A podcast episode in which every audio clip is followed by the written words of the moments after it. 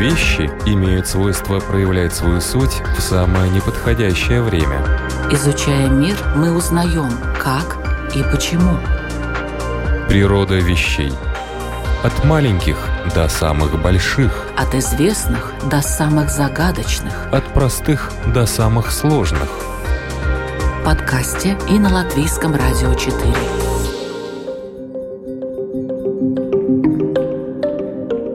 Приветствую вас, любители узнавать новое об уже известном. Вы слушаете программу «Природа вещей», которую для вас подготовила Латвийское радио 4.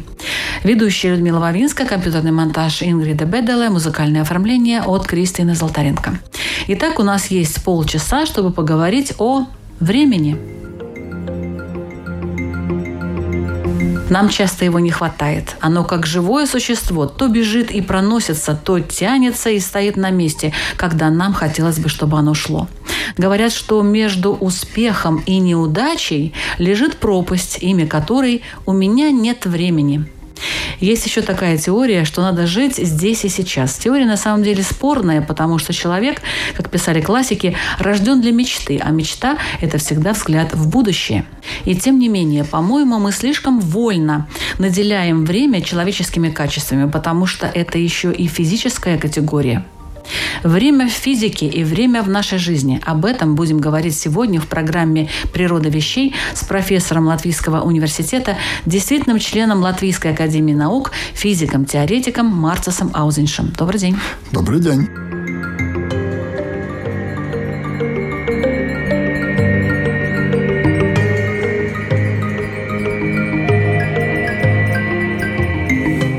Каковы ваши взаимоотношения со временем?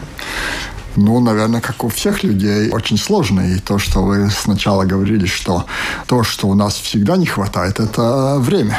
Для себя я, на самом деле, в какой-то момент, а, уже, наверное, достаточно давно, сформулировал, что времени никогда не будет хватать. И поэтому нужно говорить не о том, было время это сделать или не было, а о приоритетах. То есть то, что я хочу сделать на самом деле, и что я хочу обязательно сделать, и что, может быть, можно отложить. Допустим, время – это сама категория времени для вас, как для физика, это интересно? Это безумно интересно. Я думаю, что когда мы говорим о времени, тут может быть очень много разных точек зрения. И как многие термины, которые, с одной стороны, как бы физический термин, физик – это что-то там достаточно точно определенное, и что-то, о чем мы говорим повседневной жизни. И очень часто, когда одно и то же самое слово мы используем для термина физики и для такого нормального человеческого разговора, очень часто мы в одном случае понимаем под этим что-то одно, а в другом абсолютно другое. И если даже мы, говоря о времени, немножко хотим так философски на это посмотреть, то это тоже очень интересный подход, потому что история знает очень жесткую, если так можно сказать, беседу или спор между Альбертом Эйнштейном, имя которого всем сейчас известно, и Анри Бергсон, французского философа, который, может быть, сейчас не всем известен, но во время, когда эта беседа и когда этот спор происходил, он был намного более известен, чем Альберт Эйнштейн. Проблема была в том, что каждый из них под временем понимал абсолютно разные вещи физики понимают что-то, что можно измерить, часы там тикают, и вот время идет.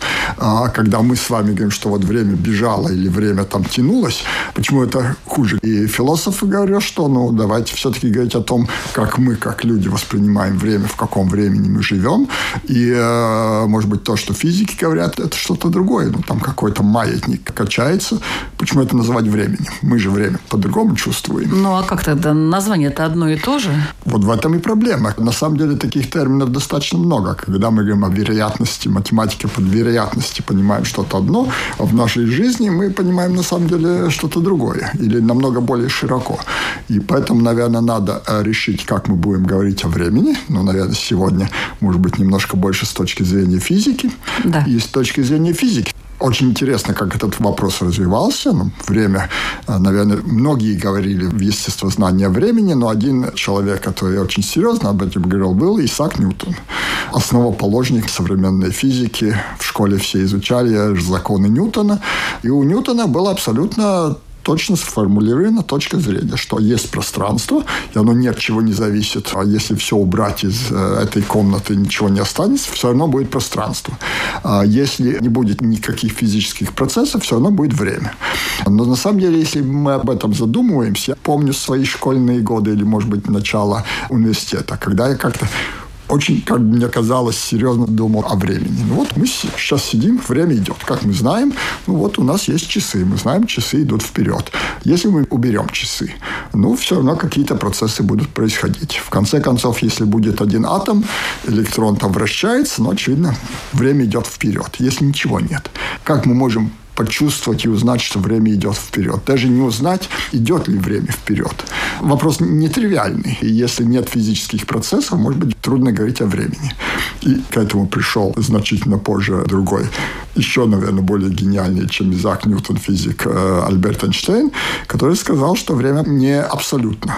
Что вот время для вас и время для меня может быть разные вещи. Особенно если я двигаюсь или вы двигаетесь по отношению меня.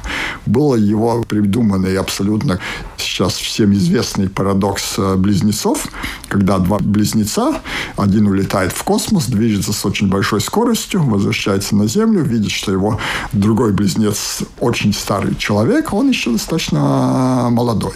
Как раз Бергсону это очень не нравилось. Он говорил, что вот, может быть, там и часы как-то идут по-разному, но люди не могут стареть по-разному. Физика говорит, что могут. Да, но пока еще таких экспериментов никто не проводил. Проводили, но с близнецами нет. Так далеко улетел и потом вернулся, а тут уже сидит твой близнец, но уже старый. Во-первых, если мы хотим чисто так экспериментально проверить, э, да, это вот сделали интересно. давно, сделали на очень быстрых самолетах, поставили очень точные часы. Самолет облетал землю, возвращался в исходную точку, и часы на самолете отставали. А если мы не хотим такие специальные эксперименты, момент. А может, это инерция такая была? Знаете, как если скорость большая, то тут все как бы немножко замедляется. Вот замедляется, но не из-за того, что инерция, а из-за того, что просто время идет по-другому. Нам кажется, это сказать, достаточно теоретическая вещь, абстрактная. Да. Кто это видел, кто-то там самолет запустил. На самом деле, я думаю, что в наши дни мало кто обходится, никогда не используя GPS. В такой или другой, другой мере. В машине куда-то ездя или, или все равно на экскурсии, чтобы понять, где я нахожусь. И как работает GPS. У нас есть несколько спутников над нашей головой. Они говорят, сколько у них время, и посылают сигнал к нам. И мы измеряем, какое время прошло, чтобы разные сигналы к нам пришли. И поэтому можем вычислить очень точно, где мы находимся. Но вот на самом деле на этом спутнике часы не идут так же быстро, как на Земле. И если мы не учитываем, что они из-за гравитации ускоряются, а из-за скорости замедляются. Секундочку, из-за гравитации они ускоряются каким образом? Гравитационное поле замедляет часы. На Земле они замедлены, и так можно говорить, а там они не То есть у нас гравитация больше, поэтому они медленнее идут, да, да? а где-то на орбите гравитация идут, меньше, идут да, быстрее. Да, и из-за скорости наоборот. Эти часы стареют медленнее. И вот если эти эффекты не учитывать, наш э, GPS э, не будет работать. Мы не сможем определить, где мы находимся. Эти коррекции всегда вот в наших достаточно сложных, но по большим меркам простых устройствах, не знаю, в мобильном телефоне, где мы смотрим, где мы находимся, эти эффекты все время учитываются, если не будем знать, где находимся. Дерзкие теории, смелые гипотезы. Предположения, которые завтра могут стать аксиомами. Природа вещей. Программа обо всем, что нас окружает –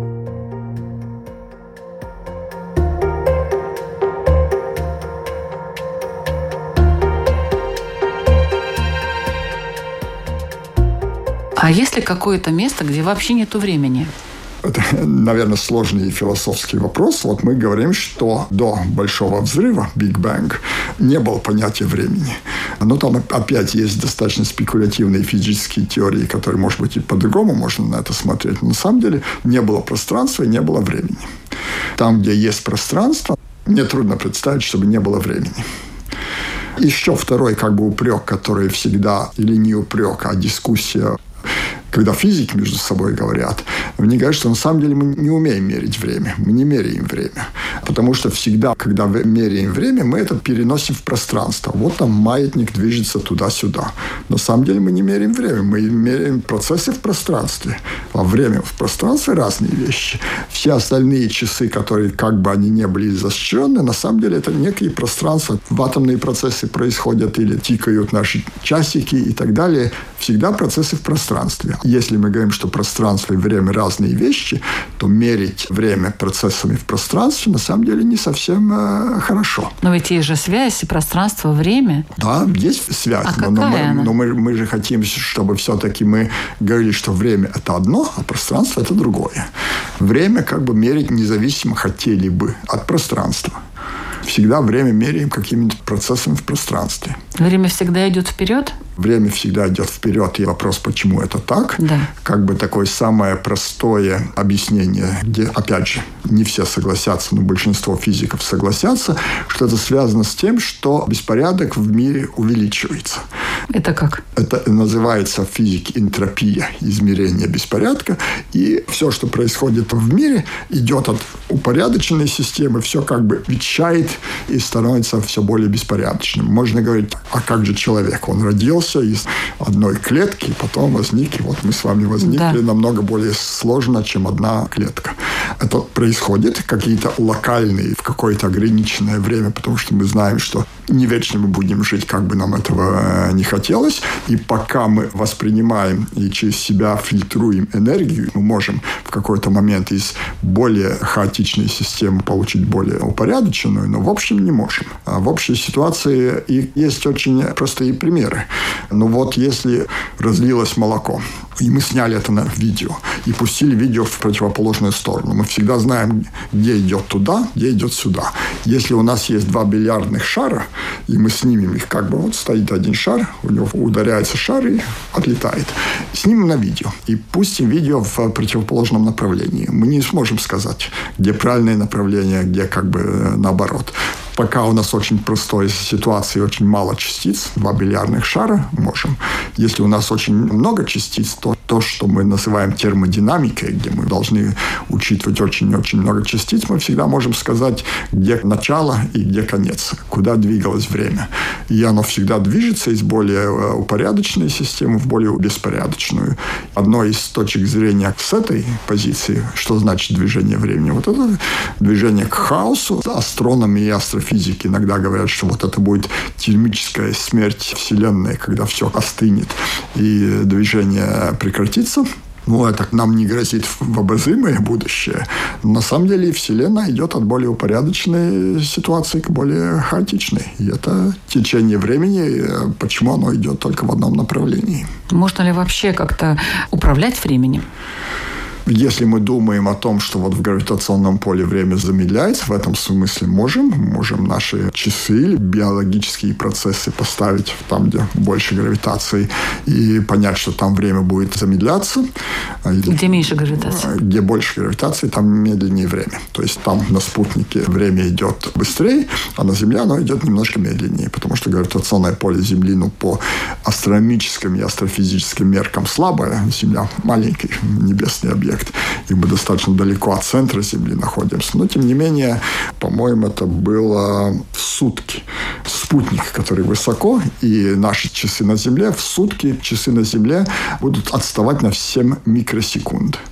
Так что ну, вот мы опустились на Землю, замедлили время, если хотим так на это смотреть. Ну, если так влиять. Ну да, но только такими путями. То Только есть такими путями. Вот так вот человек в реальной жизни никак не может Но влиять я на время. думаю, что это тоже реальная жизнь. Находиться на Земле или лететь на самолете. Что же тогда происходит в космосе, там, где огромная гравитация? Вот там, например, в черной дыре время может практически останавливаться. Мы всегда можем спекулировать, что происходит внутри черной дыры, но на самом деле, вот если мы приближаемся к такому массивному объекту, как черная дыра, время становится очень-очень медленным Из-за гравитации. из-за гравитации, которая огромная, и мы очень близко к центру вот этой массы, которая эту огромную гравитацию создает. А ученые не предполагали, что в это время, когда время остановилось, может происходить? Как всегда, это немножко спекулятивно, потому что, ну вот, э, всегда можно сказать, вот если мы приблизимся к черной дыре, что будет? На самом деле мы будем еще очень далеко от черной дыры, когда эта гравитация нас уничтожит, так что нам так как бы туда попасть э, невозможно. Но есть достаточно интересные теории, что происходит в черной дыре, как черная дыра испаряется, и большие спекуляции. Вот если из космоса к нам прилетит маленькая черная дыра, поглотит ли она Землю или нет. Даже более как бы были спекулятивные опасения. В ЦЕРН, в этом большом коллайдере, такие большие энергии, что там можно создать микрочерную дыру. Вот создадим мы там микрочерную дыру, она всю Землю поглотит и как бы нас уничтожит. Но не создали. Создали, но абсолютно точно, что она ничего плохого с нами не сделает, что она очень маленькая, она моментально испарится и так далее по физическим теориям. Нам не грозит, если к нас полетит черная дыра по массе больше массы Земли, вот тогда, очевидно, нас не будет. Но как бы такого мы сейчас не предполагаем и не считаем реальной угрозой.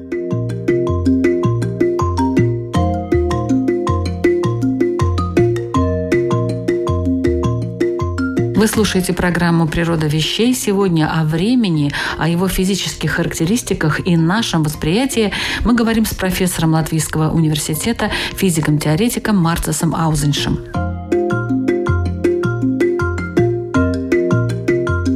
А можно ли смешать время и пространство? Я не знаю, будем ли это называть смешать, но на самом деле вот то, что Альберт Эйнштейн, когда он говорил про уже общую теорию относительности, про то, как гравитация влияет на все то, что происходит в мире, он ввел понятие, что есть четырехмерное пространство, где три координаты – это обычная наша длина, ширина и высота, и одна координата – время, и что они в неком рассмотрении, в некой виде, как на это смотреть, четыре более-менее равноправные э, координаты. И в этом смысле как бы время и пространство в неком смысле объединяется. Это и связано с тем, что вот как мы понимаем, почему там меняется время. Вот если по гравитации меняется пространство, а мы считаем, что скорость света абсолютно неизменна, то вот изогнулось пространство в гравитации, свет, чтобы пройти тот же самый как бы отрезок по изогнутой поверхности, идет дольше, поэтому гравитация замедляет время. Потому что тот же самый отрезок пути, который нам казался, свет идет дольше. Потому что, как мы понимаем, идти по прямой линии. По световому лучу это по прямой линии. Нам нет другого возможности сказать, что такое прямая линия. Не, не случайно, когда люди строят дом в наше современное время лазерным лучом. Пускают и говорят, вот это прямая линия прямее не бывает. То, что гравитация может, на самом деле, этот световой луч искривить от меня к вам, если там посередине что-то искривленное будет идти дольше, потому что там искривленное пространство, а если идет дольше, нам кажется, что это дальше. Так что время и пространство имеют некие перекрывания и аналогии. А что такое субъективное время? Все мы как бы субъективно понимаем, что это такое, но на самом деле это тоже такой интересный феномен. Это абсолютно интересный феномен. И вот если мы говорим, что время тянется или время бежит, то на самом деле это для нас именно так. Мы можем там говорить, что вот часы оттикали, три часа, время пробежало, то для нас субъективно время шло намного быстрее. И э, вопрос, почему это не называть временем, почему не говорить, что время может идти быстрее и не идти медленнее, можно, только, очевидно, скорее всего, если мы хотим об этом говорить как бы очень точно, то нам надо понимать, что два разных времени. И, может быть, э, в идеальном мире мы бы их не называли одним и тем же самым словом. Или, по крайней мере, говорить, что у нас есть физическое время и субъективное время, или, не знаю, биологическое время и так далее. То, что мы одним и тем же самым словом называем как бы две разные вещи, в этом возникает затруднение, в этом возникает дискуссии между биологами и физиками, между философами и физиками, что такое время. Вот я как физик могу говорить, что ну да, физики же точно определили, что это правильное понимание времени.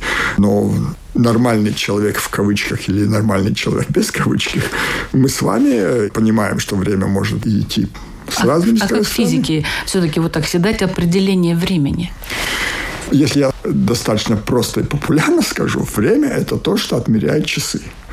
И так физики думают. И в этом могут быть достаточно много проблем, потому что часы тикают в пространстве, а не во времени. Часы могут замедляться, могут ускоряться. И вопрос, биологические процессы будут ускоряться или нет. И замедляться в гравитационном поле и при большом движении. Мы действительно будем стареть медленнее или быстрее или нет. Когда вы говорили, что никто же это не проверил, я думаю, что с биологическими объектами это никто действительно не проверил. Я думаю, что физики будут достаточно категоричны, что биологические объекты состоят из атомов. Если атомы замедляются и ускоряются, или процессы в атомах, то биология не может вести себя по-другому. Но, с другой стороны, если мы говорим, что мы не можем объяснить человека или наше сознание и так далее, просто думая, что это совокупность атомов, и все из атомов состоит. И, может быть, думаем, что можем, но на самом деле никогда не проследили эту цепочку. Мы говорим, что там есть эти возникающие новые свойства, но никто никогда не мог до конца объяснить. Мы говорим, что система стала сложнее, у нее появились новые свойства. По-английски говорят emerging property, я не знаю, как это точно перевести, но какие-то свойства, которые возникают умирают из-за того, что система стала сложной. И поэтому с биологическими объектами действительно никто этого не проверил. И там парадокс э, близнецов в таком буквальном смысле, что космонавт или астронавт вернулся из космической станции, оказывается, что он моложе. Но если мы посчитаем, он будет моложе на миллисекунды или, ну, может быть, на секунды в какой-то ситуации. Но мы никак не сможем даже у двух близнецов определить, что вот этот близнец на секунду старше, чем другой близнец. Поэтому в этом смысле это действительно не проверено. И есть философ Анри Бергсон был один из тех, который считал, что это как бы не физически доказуемо, но что человек или биологический организм не будет стареть быстрее или медленнее в зависимости от гравитационного поля и так далее. С этой точки зрения это вопрос, на которого до конца ответ э, не найден. То же самое, когда мы говорили, что вот время – это то, что возникает беспорядок.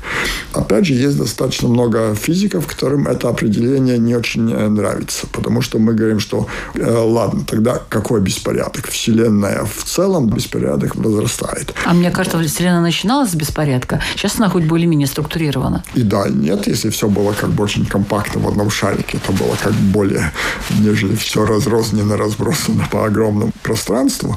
Но опять же, если у нас есть некие локальные системы, человеческий организм, мы из э, очень простой системы, система становится все более как бы сложной. Как бы локально тогда с нашим временем что происходит. Почему, говорить и кто может измерить беспорядок э, во Вселенной в целом. В нашей локальной системе беспорядок, может быть, в какой-то момент как раз уменьшается. Есть даже очень простые физические эксперименты. Каждый, на самом деле, может э, дома у себя проверить. Нужно взять сковородку, достаточно плоскую и такую большую, и налить там масло растительное в небольшом слое. И если возможность удается в современных плитах это можно сделать, греть очень равномерно по всей поверхности, то в один момент возникает то, что называется структура бинара. Такие шестиугольные, как когда пчелы создают свою структуру, создают соты. Вот такая сотовая структура возникает на поверхности. Просто из-за того, что мы снизу греем, сверху это остывает и имеет некий поток энергии через это масло. И масло упорядочивается в такую шестиугольные структуры. Если, если у кого-то желание, можно в интернете найти видео, где это происходит. Э, и, Не что, хочется... это, и что это означает? Вот это означает, что как раз из беспорядочной системы, более беспорядка, ну, масло там просто молекулы хаотично находятся, возникла вот эта структура. Вот это как раз говорит, что если энергия поставляется, то из неупорядоченной, хаотичной системы может Со возникать... временем со временем возникает... возникает то есть время вот получается локаль... упорядочено. Вот, вот в этом как бы локальном ситуации, если мы говорим, что время – это измерение беспорядка, то у нас в этой локальной системе время как бы идет не, не в том направлении. Не в том, да. Идет назад. Мы понимаем, что очевидно не так, и тогда мы можем говорить, да, вот а более, там, если мы кухню всю возьмем вместе, и дом, и все остальное, очевидно. Да, дом ветшает, да, и со временем, так сказать, действительно ну, много да, ну, больше. Ну, как вы понимаете, тут есть достаточно много такого спекулятивного, и можно говорить тогда вот о каком беспорядке мы говорим, когда мы говорим, что вот беспорядок – это возникновение беспорядка, и упорядоченные системы – это течение времени. Дерзкие теории, смелые гипотезы – Предположения, которые завтра могут стать аксиомами. Природа вещей. Программа обо всем, что нас окружает –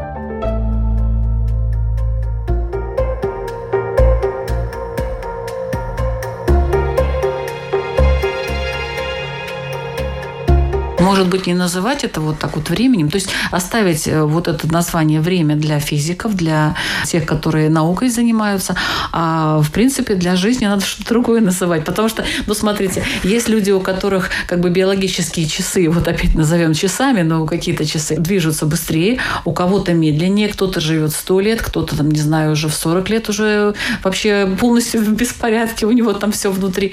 Может быть, я как физик должен был бы говорить, что, конечно, так, я бы сказал немножко по-другому.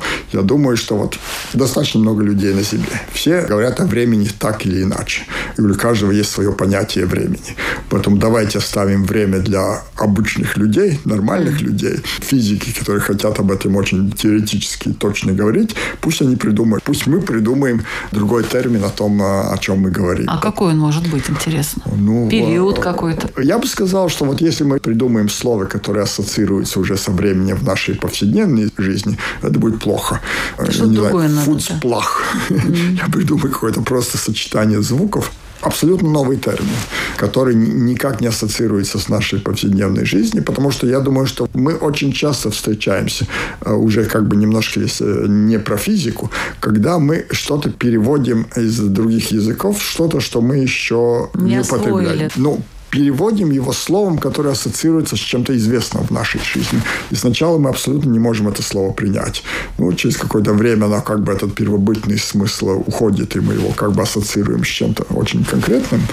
Поэтому с терминами э, очень сложно. И время – это абсолютно не единственный термин, с которым в такой ситуации проблема. Достаточно много разных слов мы используем в повседневной жизни, и потом они стали терминами физики. Ну вот самый простой вес.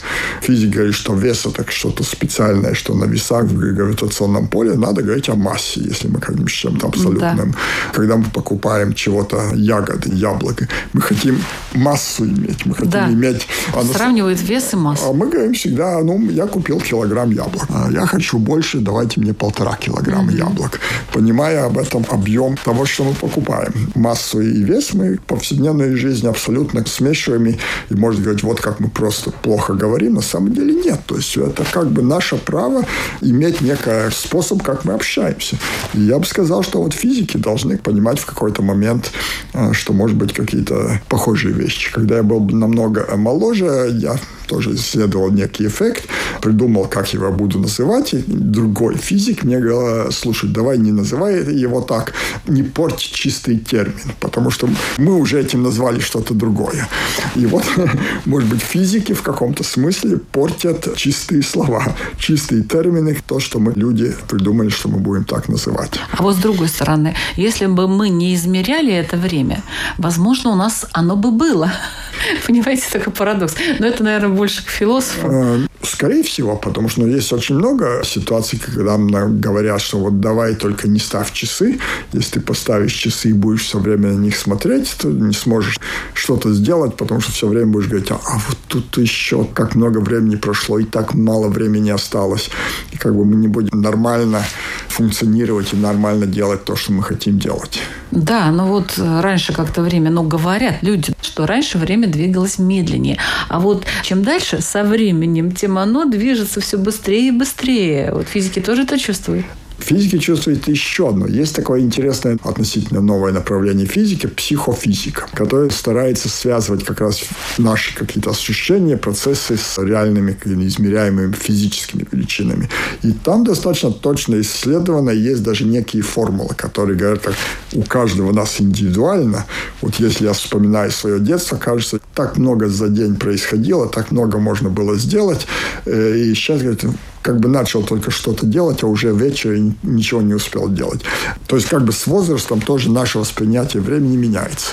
И в детстве Как будто бы быстрее идет... движется, да, а, уже с годами. И второе, то, что относится к времени, очень субъективно. Ну, наверное, многие с этим встречались. Я точно себя на этом ловил достаточно часто. Куда ты летишь, надо пересаживаться, там надо три часа ждать. И такое чувство, как бы, может быть, выключить это время, вот эти два часа как бы выключить из жизни, чтобы в этом аэропорту не ждать. Не ждать. Долго. И Кажется, в... что долго. И да. потом сразу приходит другая мысль. Вот если это я мог бы сделать, делал бы я это два часа из своей жизни так вычеркнул. Да. Это, ну, такие неинтересное время, вот неинтересное время из своей жизни вычеркнем. Скорее всего, мы все-таки не делали. Жалко. Время нам отведено столько, ну, чего оно отведено, еще что-то там вычеркивать из него, чисто вот так выключать, если можно было бы сделать, может быть, мы и не делали этого.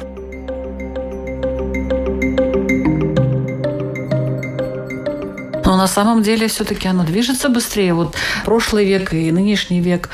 Или это просто действительно какое-то субъективное такое ощущение людей, и потому они э, раньше строили на века дома, а сейчас говорят, что срок эксплуатации дома 20 лет так извините, тут даже человеку негде развернуться. Но это тоже, но опять же, если мы измеряем время объективно, Земля вращается вокруг Солнца, один оборот, один год. И э, быстрее Земля бег, стала бег, крутиться, вот, нет? Вот э, она не стала быстрее не крутиться, стала. во всяком случае, абсолютно не в таких мерках, чтобы это мы чувствовали в своем измерении времени и там что-то, сколько происходит. Один год в начале нашей эры был таким же длинным или коротким, как на один год сейчас, с этой точки зрения. То, что, может быть, мы смотрим назад и э, говорим, что вот что-то происходило во время рождения Христа и что-то происходило в сотом или двухсотом году. Ну, конечно, все там же. Какая разница? Там сто лет туда, сто лет сюда. Мы стали более тщательно измерять свое время, и оно стало бежать быстрее. Вот как будто его как нейтрино не поймать никак его. Это тоже, но я думаю, что чем дальше мы смотрим в истории, тем нам менее интересны детали. Вот сейчас нам интересно, год назад там что-то начало происходить. Война в, э, Украине. в Украине или что-то. Но нам кажется, что это целый год. Мы понимаем, Много событий. На, на, насколько серьезно мы это воспринимаем и обоснованно серьезно воспринимаем. Но вот если это смотреть, что через тысячу лет, ну, там будет много очень разных событий, нам будет казаться, что это, ну, все там было год туда, год сюда. Какая Я разница. больше о том, что время человечества, такое ощущение, что оно приходит к какому-то своему завершению, потому что люди стали больше беспорядка, больше хаоса создавать сами по себе. И даже их вещи, они недолговечные. Я ну, вот об этом. Да, но это мы как бы уже в некое философствование уже ушли. Антропологию да. да, придем. И то, что меня всегда очень поражает, в какой-то университете, музее мы смотрим научный инструмент. Там микроскоп, который создан 200 э, лет назад. Ну, видите, что он сделан из меди, там разная инкрустация. То есть люди к вещам относились что-то очень-очень особенное. И, может быть, было, потому что таких микроскопов там э, на И заводе у них было время, время, чтобы это все сделать. Это еще один интересный аспект, что меня всегда поражает. И не надо смотреть даже так давно. Вот если мы смотрим про квантовую физику. Основатели квантовой физики и читаем их некие мемуары, что-то такое. И очень часто можно прочесть, что Гейзенберга или Бор говорит, что вот мы приехали в Вену к Шредингеру, пошли по горам гулять, там гуляли-гуляли, болтали-болтали, и какая-то мысль вдруг возникла. И каждый из нас э, говорит, что происходит как у них было время там э, ехать куда-то, гулять по горам и праздно беседовать и праздно думать о каких-то вещах. Но было время. Вот и, может быть, именно поэтому у них возникли такие хорошие идеи, которыми мы еще до сих пор э, радуемся. А мы все говорим, что вот этот отчет еще не написал, и вот... Там может, мы не на то тратим делал. время? Я думаю, что очень точно. Я думаю, что и вот то, что мы немножко сначала говорили, что приоритеты и каждому решить, на что есть смысл тратить время и на чего нет смысла тратить время, или, по крайней мере, что важнее, что делать первое и что делать второе, третье и четвертое, если останется времени. Я думаю, что это для каждого индивидуально у нас очень как бы серьезный вопрос.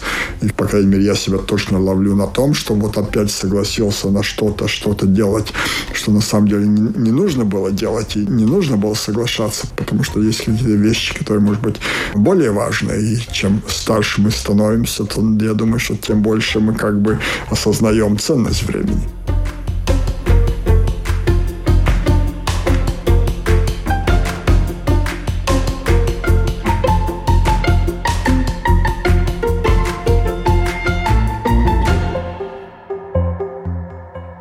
О теории относительности Эйнштейна и многомерности пространства, о влиянии гравитационного поля и скорости на время, о том, как его время надо понимать и что от него можно ожидать, сегодня в программе «Природа вещей» мы говорили с профессором Латвийского университета, действительным членом Латвийской академии наук, физиком-теоретиком Марцесом Аузеншем. Большое спасибо, уважаемый профессор, за столь интересный, подробный и немного философский рассказ. Спасибо. С возрастом и это возникает философствование. А вот что вы посоветуете нашим слушателям? Как им следовало бы обращаться со временем? Во-первых, делать то, что нам кажется в данный момент действительно важно делать. Следовать неким своим инстинктам. И, может быть, немножко меньше слушать людей, которые говорят, что вот так правильно жить или по-другому правильно жить. Считать, что ваше время – это ваше, и с ним распоряжаться так, как вам кажется разумным. А я, Людмила Вавинска, предлагаю вам, уважаемые слушатели, посмотреть хотя бы название предыдущих выпусков «Природа вещей», где вы наверняка найдете для себя что-то интересное. Ведь мы рассказываем не только о физике, но и об астрономии, географии, нейрофизиологии, истории, философии, культурологии, химии, математике и многом-многом другом. Ищите «Природа вещей» в подкастах и присоединяйтесь к кругу наших постоянных слушателей. С нами интересно. До встречи в эфире. Вещи имеют свойство проявлять свою суть в самое неподходящее время. Изучая мир, мы узнаем, как и почему. Природа вещей. От маленьких до самых больших. От известных до самых загадочных. От простых до самых сложных. В подкасте и на Латвийском радио 4.